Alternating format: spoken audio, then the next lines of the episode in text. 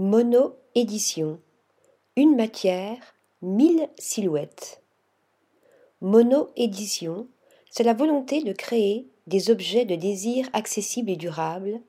Dès sa fondation en 2021 par Laetitia Ventura, la maison d'édition pose son regard sur la production de design, envisageant une collection de mobilier limité et multifonctionnel pensée par de jeunes talents à partir d'un seul matériau.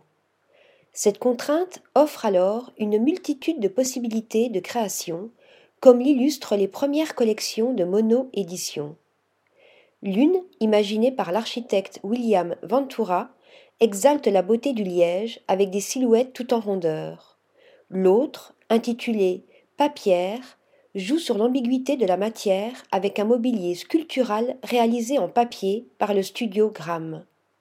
La prochaine série est en préparation, affaire à suivre. Article rédigé par Louise Connessa.